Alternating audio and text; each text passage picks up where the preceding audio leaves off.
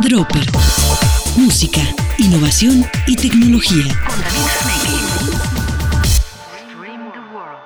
Google y Apple desarrollaron un sistema de seguimiento para el COVID-19. Los esfuerzos conjuntos de empresas que son competencia son de llamar la atención. Estas empresas juntaron su tecnología para desarrollar un sistema que por medio de Bluetooth determina los dispositivos de las personas que estuvieron cercanos a un paciente confirmado de COVID-19. Es una gran ayuda sin dudar porque permite determinar incluso la ubicación de las personas que pudieran estar en riesgo, hacerles una llamada y pedirles que se realicen un examen. La parte de los doctores ya sería determinar si pone en cuarentena o no a los posibles casos. Pese a que es una gran herramienta que le ha permitido a Estados Unidos tener un mapa de los posibles movimientos de los posibles infectados y de tratar de contener la propagación, no es la solución a la enfermedad y tiene muchos otros problemas que podrían generar fallas en la determinación de los posibles contagios.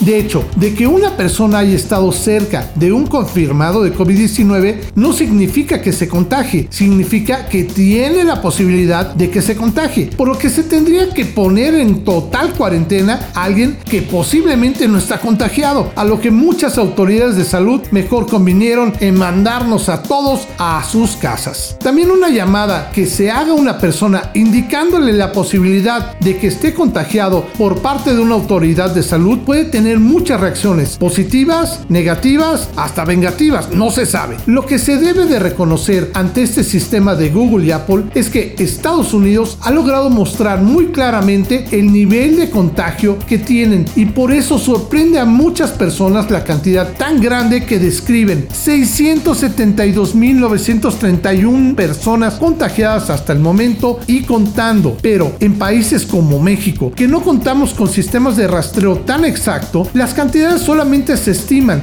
se calculan o se acomodan, lo que nos deja una reflexión. ¿Qué situación es mejor? ¿Vivir con poca preocupación por falta de información o vivir muy preocupados por exceso de información? Dropper. Música, innovación y tecnología.